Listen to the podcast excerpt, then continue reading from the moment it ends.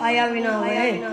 Llegó el cambio, los ladrones por los asesinos que bajan en traje fino con más rabia que el pachino. Abinader, que lo que vamos a hacer, que lo que vamos a hacer. Abinader, que lo que vamos a hacer, que lo que vamos a hacer. Llegó el cambio, los ladrones por los asesinos que bajan en traje fino con más rabia que el pachino. Abinader, que lo que vamos a hacer, que lo que vamos a hacer. Abinader, que lo que vamos a hacer, que lo que vamos a hacer. Bienvenidos a los indómitos, porque ningún pueblo es libre del yugo de la corrupción si es atrapachele, indolente y lambón, y si lo quiere más fino y adulador. Con los panelistas Alex Ledesma, Jorge González y de viva voz Ángel Capellán. ¿Qué tenemos, Alex? Bueno, como siempre, hoy tenemos un tema bien polémico, bien picante. Hay personas que creen que ya se saben todo y están en una red de manipulación. El tema es ese. Cómo personas están aprovechando, personas que deberían defender la causa de despertar a las masas, y lo que están haciendo es aprovechándose, uniéndose a este sistema de manipulación para beneficiarse ellos. Miren cómo han creado un sistema donde tú al final dices, concho, déjame unirme, porque me voy a hundir. Entonces tú inconscientemente o inconscientemente no. Tú dices, no voy a hacer tanto daño, pero al final eres parte del daño. Entonces, ¿cómo personas ya desde el gobierno, de, de la misma sociedad, manipulan a las masas? Adelante, Jorge. Sí, tú sabes que el tema de hoy es algo que realmente es un tema picante, porque tú sabes que mucha gente no cree en lo que son los métodos de manipulación mental de manera inconsciente, porque tú sabes que hay una ignorancia en torno a este tipo de temas que la gente simplemente pasa de ellos, porque tú sabes que nos vamos a sentar en el ejemplo más sencillo para que la gente a ver si podemos aterrizar al público. Tú sabes lo que son, o sea, los mensajes subliminales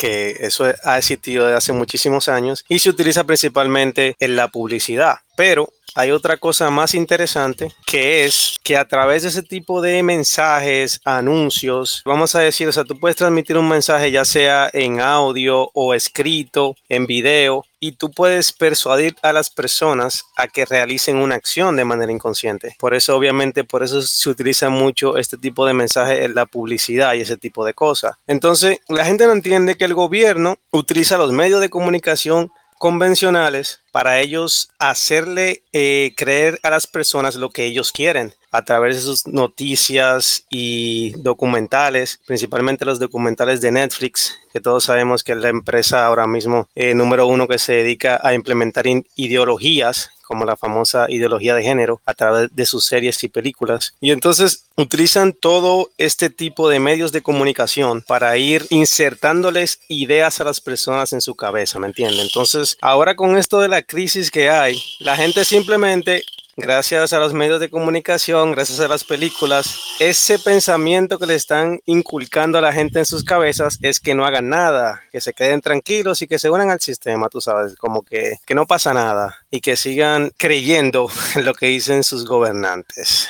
Entonces, ya tú sabes que por ahí es que va la cosa. Exacto, hay una narrativa de que hay unos salvadores. O sea, la gente dice, no, pero si hay salvadores, vamos a esperar que salven. ¿Para que uno va a luchar? Se coge lucha, arriesgo mi vida. Yo estoy bien desde mi zona, que aumentaron los precios de la canasta familiar. Bien, yo compro menos. Que la delincuencia, que, lo, que los policías estén matando. Bien, yo voy- me muevo en sitios seguros y así van minimizando, minimizando y van formando parte de un sistema opresivo a través de la manipulación mental. Adelante, Ledesma. Bueno, tú sabes que la comunicación, como lo menciona Jorge, es fundamental, pero es solamente una pieza rompecabezas. Al final, al final, los más beneficiados de toda esta crisis y los que más están manipulando son los gobiernos. Porque, por ejemplo, en Estados Unidos te hablan de crisis alimentaria, pero es la administración de Biden la que está mandando a destruir los cultivos en Nebraska, so- sobre todo. Por ejemplo, tenemos aquí a Abinader, que nos dice que hay una crisis mundial y que tenemos que importar productos, pero desgraciado, ¿cómo que importarlo? Si los fletes están más caros, vamos a consumir lo que tenemos aquí. Vamos a producir lo que tenemos aquí. No, le venden al pueblo de que la solución es quitar los aranceles ¿verdad? Para que los productos lleguen más fácilmente. Y así ustedes van a tener más facilidad para comer más barato, a precios más económicos, pero no negocian con los empresarios locales, no negocian con los productores. O sea, qué fácil es recurrir a la importación, provocar con eso una balanza comercial negativa, que es cuando se importa más que lo que se exporta, y tú ser parte de ese problema en vez de ser parte de la solución. Entonces, como en Estados Unidos, como aquí Abinader y como en otros países, como en España también, tienen productos, pero nos hacen creer que hay una crisis para inducirnos miedo y para a fin de cuentas tener mayor control sobre nosotros y crear dependencia para que al final entonces se pueda cumplir lo que conocemos ya como la renta básica universal, que es que nadie va a trabajar y que simplemente va a recibir una ayuda del Estado. Vemos cómo los medios, hay una campaña, una campaña real, no es ficticio, donde están mostrando de manera apilada hechos recientes de abuso policial y la gente se indigna. ¿Cómo es posible que la policía maltrate a la ciudadanía? Cosa que no es desde ahora, pero con las redes sociales se intensifica más eso. Pero la gente pasa desapercibido cómo no lo rostran, cómo lo van mostrando, cómo incrementan los abusos con un fin vemos que el líder de la posición oposición partidaria, no de la política en sí, sino del partido de oposición principal, PLD, ya pide intervención a la ONU de que se haga cargo de la seguridad ciudadana en el país. Entonces, muchas personas hasta el día de hoy solicitan que regrese o el partido que estaba antes o alguien que había gobernado que ya ustedes saben quién es, Leonel Fernández, para ser llano. Entonces, la manipulación se ve desde los medios de comunicación, se vende de los hechos, recrean eh, escenas. Cuando hablo de recrear, no es una actuación, sino que inducen a que la sociedad se enfoque en algo porque lo provocan si hablamos de un ejemplo internacional, tenemos la guerra de Ucrania, que con esta opacó el tema del COVID. Ya nadie habla de COVID, ya nadie se enfoca que hay un virus, no. Todo el mundo se enfoca que Putin es un desgraciado, porque esa es la narrativa occidental. Pero mientras se va desarrollando esa narrativa que nos impacta, que nos la hacen impactar en nuestro cerebro, vemos como en China hay bloqueo lo que son los barcos cargueros de los productos, de los que transportan la mercancía a nivel mundial. Eso es una preocupación inmensa dentro del empresariado y una medida extrema que están implementando por el COVID. Pero como el COVID no es tendencia en estos momentos, todo el mundo lo ve, hasta que los gobernantes, las élites decidan volver a enrostrarnos. Así cuando venga alguien como nosotros a decir, nosotros decíamos que es una manipulación, no, manipulación no. Mira, teniendo ya ese tiempo, el COVID allá, pero explotó. sea, la gente se, se, se va eh, es como cuando la gente se corta, se le crea una capa sobre la piel. Entonces, eso pasa en el cerebro cuando la gente consume la manipulación. El cerebro se va tapando, se va tapando a un tal punto que, aunque reciban la verdadera información, no logran ya asimilarla. Adelante, Jorge. Sí, eso es así. Realmente, con estos temas de la ah, guerra de Ucrania, también está un tema muy importante que es el de la guerra económica que hay ahora mismo entre Estados Unidos, Rusia y China, porque China también juega un papel fundamental. Tuviste que ya ellos se, o sea, volvieron a, a bloquear su país con la excusa del COVID, pero obviamente este movimiento que ellos están haciendo es parte de la guerra económica que ellos tienen contra Estados Unidos. Y obviamente eh, China es aliado de Rusia en todo este movimiento y ellos de manera indirecta por ahora los están apoyando. Entonces, ah, mientras tenemos esta narrativa de la guerra, tú sabes que en Estados Unidos ahora mismo se avecina lo que es la gran recesión porque ahora mismo todo el que sigue este panorama económico sabe que con esto de la guerra, el dólar como tal está perdiendo fuerza a nivel económico. Entonces, el gobierno de Estados Unidos está utilizando este mismo mecanismo para eliminar por completo a la clase media económica del país, porque ahora la crisis va a ser tan, tan grande durante los próximos dos años que una persona normal, vamos a decir, de clase media, eh, no va a poder ahorrar el dinero no le va a rendir para poder comprarse una casa. Entonces, ellos lo que están haciendo es empobrecer a ese sector para dividir y que solamente existan ricos y pobres, porque tú sabes que esto va de la mano con lo que es la Agenda 2030 y lo que tú estabas mencionando hace un minuto de, bueno, lo que estaba mencionando Alex, perdón, de el sueldo básico universal. Eso va de la mano. Quieren hacer que la gente se empobrezca a como de lugar. Y entonces llegar al punto en el que la gente tenga que vender sus propiedades al gobierno para poder comer que eso es lo que quiere hacer el gobierno, quitarle las propiedades a todo el mundo, a la clase media y a los pobres, dejarlo completamente en la ruina y que solamente los ricos sean los que se mantengan arriba, los que de alguna forma eh, tengan conexiones con ese eh, grupo de la élite, que son los que obviamente, eh, o sea, manejan todo por detrás. Entonces, eso es lo que se está cociendo ahora mismo y por lo tanto las personas deberían entender que esto va más allá de la guerra de, de Ucrania y Rusia, va más allá del COVID y esto es algo que está más detrás, que ya tiene que ver con la Agenda 2030 y entonces por eso es que hay que incentivar y concientizar a las personas para que no se dejen manipular a través de estos medios de comunicación tradicionales, sino que investiguen, que lean y que busquen información por su cuenta, porque al final final uno, tú sabes, uno trata de explicar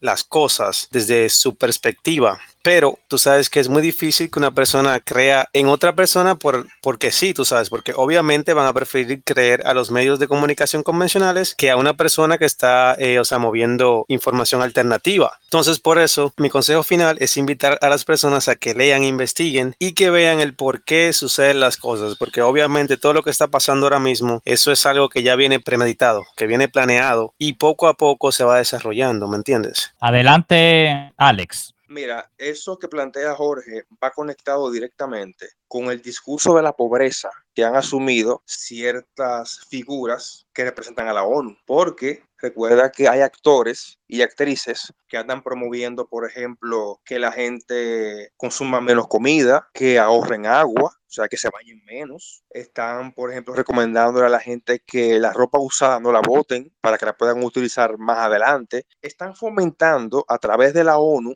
y con ciertas personalidades de Hollywood una mentalidad de pobreza para preparar a la gente mentalmente para la crisis que viene. Una crisis, como plantea Jorge, es provocada. Y es interesante que la gente investigue esto. Lo puede hacer fácilmente. Eh, lo puede buscar en Google. Hay actrices como Emma Watson, por ejemplo, que es una abanderada de eso. Angelina Jolie. Y, y así como ellos, hay personas que sin el conocimiento que tenemos nosotros, que tienen, por ejemplo, quienes llevan el discurso de manera, eh, por decirlo así, inocente, le siguen la corriente a esas personalidades y transmiten como ecos ese discurso de la pobreza. Y un discurso que lo que hace es decirle a la gente, bueno, señores, esto es lo que viene, esto es lo que hay, o sea, ustedes van a ser pobres, adáptense. Obviamente, eso es para nosotros, no para ellos. Entonces es bueno que la gente sepa a quién sigue, a quién escucha, a quién le pone atención, porque hay mucha gente que es parte de ese discurso que está calando en la mente de mucha gente, lamentablemente. Mira, en 60 países, una información que salió recientemente, pocos la saben, firmaron una declaración donde se comprometen prácticamente a censurar a las masas. O sea, que los gobiernos decidan totalmente qué es lo que es verdad y castigar lo que ellos consideren mentira. Vimos cómo aprobaron una ley, una ley mordaza, que la gente no le hizo mucho caso a esa noticia, pero vemos cómo ya se avala a nivel internacional esto esto lo pueden verificar en la página de la Casa Blanca, donde 60 países y lo ponen Dominican Republic. Ponen ahí República Dominicana pertenece a esos 60 países que se comprometen a censurar. O sea que lo que viene en estos meses no es nada lindo, porque eso es otra parte de la manipulación que nos han acostumbrado. Generan el caos, nos llevan a una etapa de, una tranquilidad ficticia, donde todo está como rutinario. A las personas entrar en un sistema de vida rutinario, consideran que todo está normal y llevan las cosas como si todo esté en normalidad. Lo vivimos en el toque de queda. Llegó un momento que ya las personas se acostumbraron a que le dijeran que si a las seis tú te quedabas en tu casa, que si no salía, que esto y lo otro. Llegó un momento que la gente se acostumbró y esa misma élite instruyó a personas en un momento debido a que hagan creer que surgieron movimientos, hay algunos que sí, que fueron reales, pero la persona que lo capitalizó, la lucha contra del estado de emergencia, del toque de queda, la persona que lo capitalizó, una persona sirviente al Estado. Y todo fue planificado que capitalizara él. Y no lo capitalizaron la verdadera persona que teníamos la intención de alertar al pueblo de los reales objetivos del estado de emergencia, que no solamente por agenda globalista de la Agenda 2030, sino que saquearon el país. En ese estado de emergencia saquearon el país y la gente aún no lo sabe. Adelante, George. Sí, así mismo es. Esto de la pandemia realmente es algo que se fue completamente al extremo, porque obviamente como bien tú dices, aprovecharon ahí que todo el mundo estaba entretenido por el COVID, encerrado en sus casas para ellos saquear y saquear el país, seguir tomando préstamos internacionales y seguir endeudando el país. Porque al final tú sabes que todos esos préstamos que ellos toman, nosotros los terminamos pagando en impuestos. Que eso es algo que obviamente que sirve para tú desfalcar un país y por ahí mismo seguir empobreciendo al pueblo. Porque si te suben los impuestos, tienes todas las cosas más, ah, más caras y tienes que gastar más de tu dinero. O sea, el dinero cada vez te va a rendir menos, cada vez va a valer menos. Por eso, obviamente, todo esto está relacionado. Primero comienza la pandemia, viene la crisis económica, hay una guerra que obviamente ahora mismo está en stand-by, está ahí parada. La gente se acuerda que hay guerra, pero ya no, porque obviamente una narrativa tumba la otra y así se mantiene. Entonces es como te digo, es algo que ellos están eh, logrando poco a poco y van a ir implementando sin ningún tipo de escrúpulos, sin importarle a la gente, sin importarle nada porque en verdad la gente lo que debería pensar principalmente con esto de la pandemia, que tú sabes que fue prácticamente un ensayo y quisieron probar el nivel de conciencia de las personas, que las personas tuviste que hubo un buen grupo de personas que confió en sus gobiernos, en las vacunas, confió, confió en la OMS y en todo. Y tú te das cuenta que la gente, aún así los presidentes siguen robando, desfalcando su país, aplicando corrupción y haciendo lo que les da su gana, aún así la gente piensa que el gobierno los quiere salvar, como el caso de el COVID y todo esto que fue después y todo lo que ha ido pasando. O sea, la gente fue y confió en que había pandemia y que el gobierno te quería salvar porque te quería poner la famosa inyección. Entonces, es lo que te quiero decir. Todavía hay gente que sigue muy en la nube, sigue enfocada en ver Netflix, ver películas, series y todo eso, y no se están dando cuenta de lo que está pasando en sus ojos. Entonces, eso es lo que realmente las personas tienen que pensar. Porque estas personas, estos presidentes, gobiernos de la nada te quieren salvar. Si desde siempre se ha demostrado que no se preocupan en su pueblo y que solamente están ahí para ellos enriquecerse y tener una buena vida. ¿Me entiendes? Entonces, todo esto va relacionado. Y ah, algo muy interesante que tú mencionaste hace unos minutos es lo de la presión policial que se está ejerciendo ahora mismo, que se están volviendo todos estos casos de policías abusando a las personas, se están moviendo todos estos casos virales y que simplemente la gente se indigna y al otro día ni se acuerda de eso. Pero obviamente esto es algo grave porque precisamente el gobierno le está dando más poder a la militarización para que obviamente pueda intervenir estos organismos internacionales y puedan seguir aplicando más autoridad hasta el punto de que eh, esto se va a volver una dictadura y la gente ni siquiera se va a dar cuenta. Todo el mundo va a estar tranquilo, chilling, relax, como dicen, y las cosas cada vez peor, cada vez más restricciones, cada vez más, más presión policial y todo se va a seguir saliendo de control y complicando.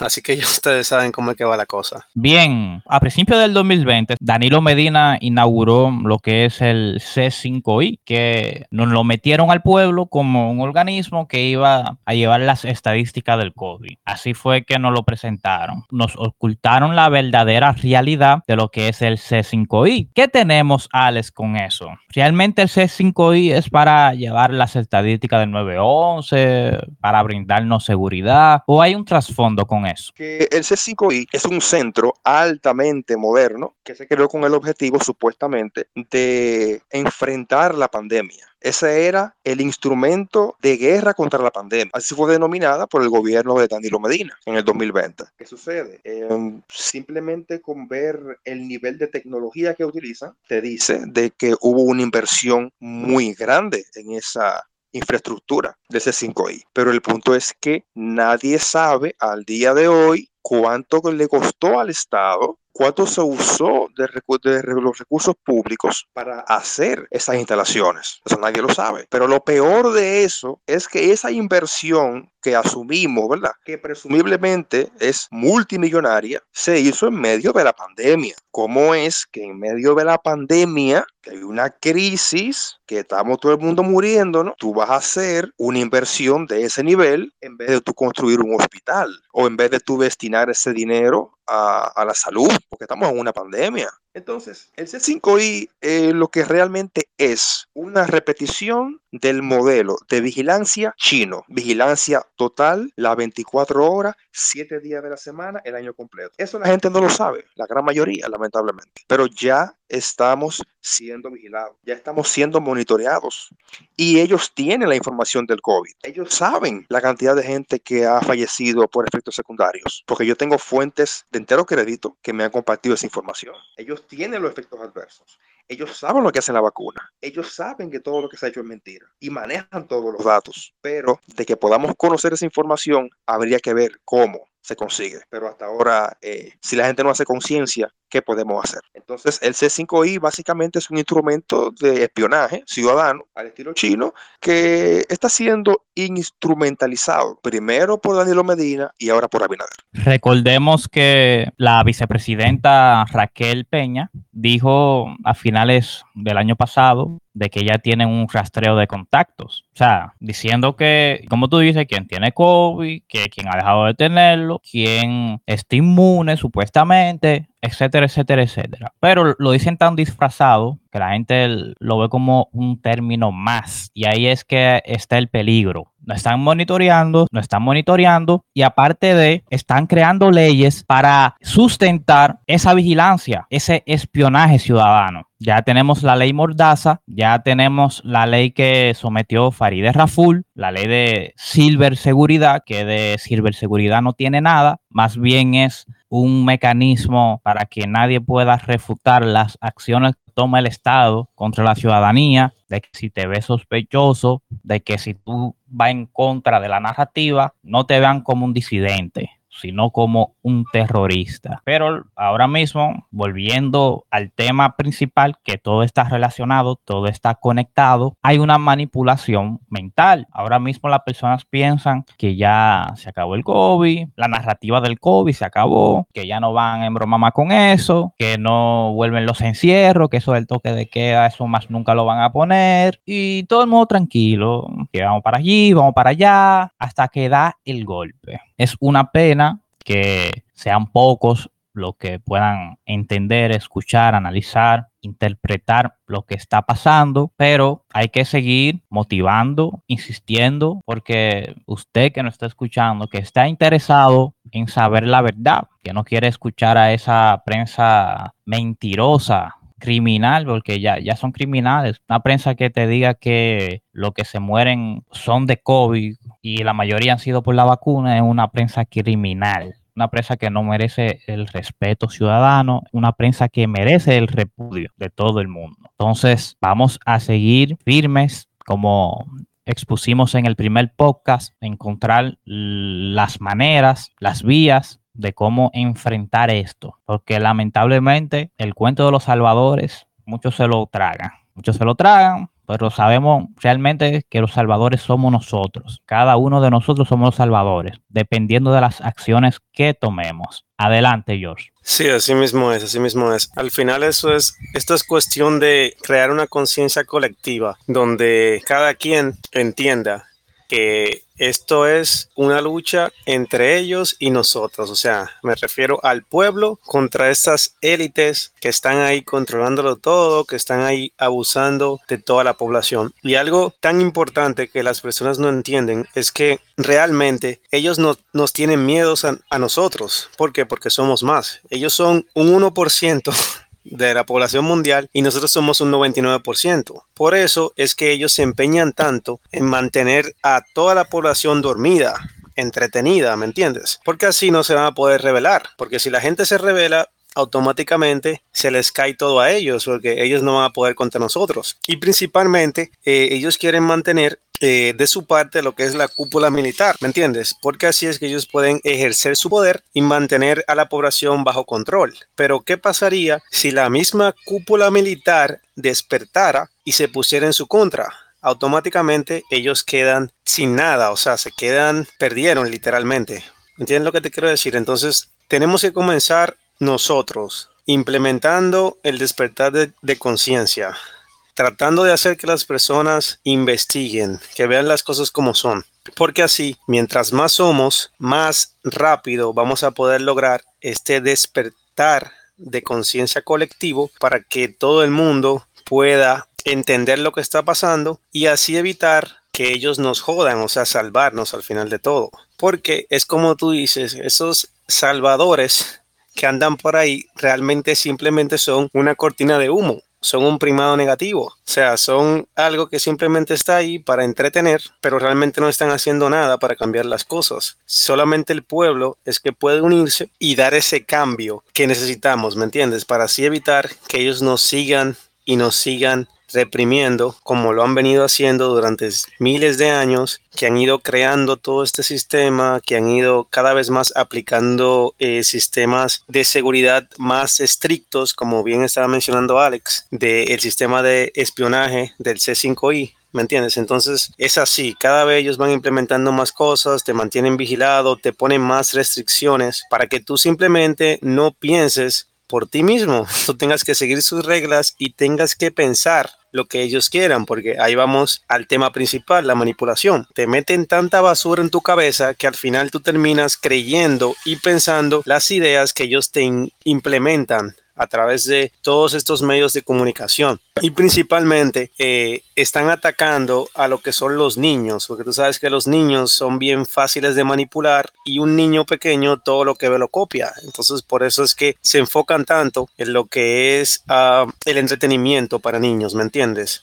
Disney, Netflix, que ahora es el, o sea, número uno en cuanto a eso. Y cada vez más le, o sea, te va lavando el cerebro desde niño, cada vez más, cada vez más. Y hoy en día las cosas están en un punto de que ya te, o sea, te implementan una ideología y tú creces y toda la vida ya tú vas a seguir con esa ideología. Y cuando viene otra persona que no piensa igual que tú, tú lo que haces es que lo rechazas y, y lo odias. O sea, te vuelves un hater de esa persona porque simplemente piensa diferente a ti y no tiene toda esa basura o ha despertado de toda esa basura que te han ido implementando durante años, ¿entiendes? Entonces eso es lo que están creando, personas que simplemente sigan sus ideologías que ellos implementan y fomentan a través de los medios y que cuando alguien trate de explicarle o despertar de esa persona, esa persona lo que va a tomar una actitud de represalia, ¿me entiendes? Entonces eso es lo que están haciendo y por eso es tan importante eh, que las personas investiguen, lean y no crean todo lo que ven ahí en esos medios de comunicación, porque al final es simplemente entretenimiento y manipulación mediática. Y hacerle entender a las personas que los amantes a este sistema corrupto no lo podemos erradicar como ellos no quieren erradicar a nosotros, lo que defendemos la verdad. Nosotros tenemos que ser una élite. Para ser una élite no tenemos que ser millones de personas, pero tenemos que tener algo sólido. Tenemos que tener las vías sólidas para enfrentarlo, porque si no tengo la cantidad exacta, pero sé que los millonarios en el mundo son la minoría y, y para tener la aprobación para un político ganar una elección necesita a la masa pobre. Si ellos fueran la mayoría, los políticos, entonces no buscaran ni allantaran, ni fueran a los barrios, todos se quedaran entre ellos y, se votaran entre ellos, pero necesitan a la masa pobre, a los que manipulan. Entonces, a esa masa es que tenemos que enfocarnos a que sean una élite. Necesitamos ser una élite, porque no es cuestión de que la élite es mala, es que debe haber una élite buena. Y si no hay una élite buena, ¿quién nos dirige? En todos estos años, lo que ha estado fomentándose es una élite mala y personas que se añaden a ella en beneficio personal, el individualismo, el egoísmo. No me importa lo que pase, si la policía maltrata, esto y lo otro, pero me estoy beneficiando. Entonces, a eso es que tenemos que enfrentar. Adelante, Alex. Miren, en todo esto que hemos hablado aquí, se circunscribe a un solo concepto que se llama nueva normalidad. Ustedes no, no se dieron cuenta, como que fue muy curioso que en el 2020, a dos meses de la pandemia, comenzaran a hablarnos de eso. Nueva normalidad, nueva normalidad, ya nada será igual. Pero ven acá, ¿por qué me empiezan a bombardear eh, propagandísticamente con ese concepto cuando apenas tenemos dos meses de una pandemia? Cuando la humanidad siempre ha tenido pandemias y se recuperan y vuelven. ¿Cómo es que ahora de repente, de golpe, tú me estás diciendo de un día para otro que ya el mundo no va a ser igual? ¿Qué es eso? O sea, a usted no le causó curiosidad eso, de que tan rápido nos trajeran ese concepto. Entonces, todo lo que hemos hablado aquí está vinculado a la nueva normalidad. La nueva normalidad implica más pobreza, más control por parte del Estado y más dependencia de la gente hacia el Estado. Entonces, tenemos que comenzar desde ya a trabajar en, las, en la conciencia y en la mente de las personas para que sepan que no tenemos por qué llegar ahí.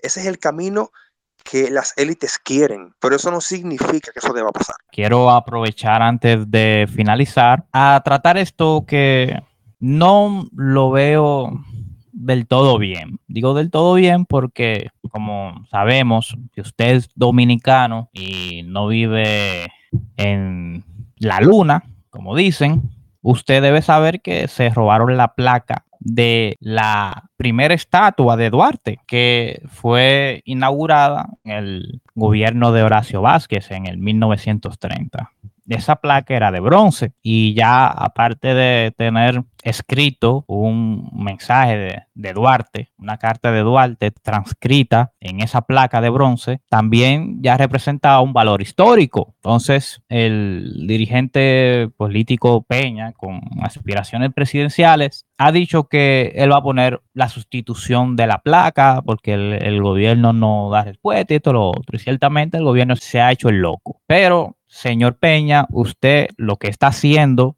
sustituyendo la placa, sabrá Dios si con una representación de metal, tirando a bronce o algo por el estilo, usted lo que está protegiendo la agenda 2030. Usted está protegiendo los intereses oscuros del gobierno. Usted está tapando esa barbaridad a nuestra representación como dominicanos. Sin usted querer, usted quería, pensando que está haciendo una buena obra como político al fin, usted quiere dar solución, usted no se quiere quedar de brazos cruzados, pero al final usted lo, le está demostrando al Estado, a las élites corruptas, que ellos tienen el poder, que ellos no van a seguir dominando y que ellos van a seguir haciendo lo que les plazca, porque vienen personas y tapan, quieren taparlo y que todo se quede así. Ciertamente no sabemos dónde está la placa, aparentemente fueron las autoridades que la retiraron, muy difícil que en todos estos años nunca apareció un pipero desesperado y se la robara,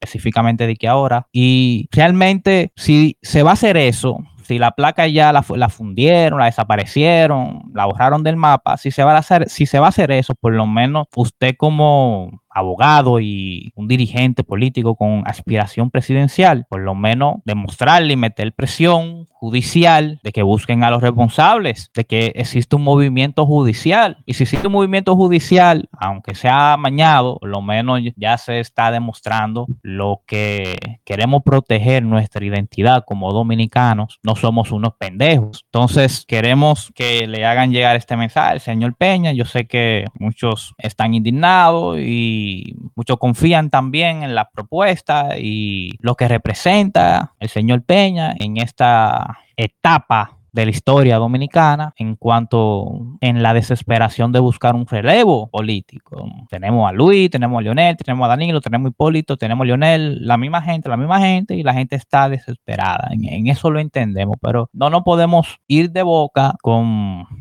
actos que pueden tenderse a ser populistas y que mandan un mensaje sublime de que la élite corrupta intenta aplastarnos, puede hacer lo que le dé la gana sin consecuencia. Un mensaje final, George.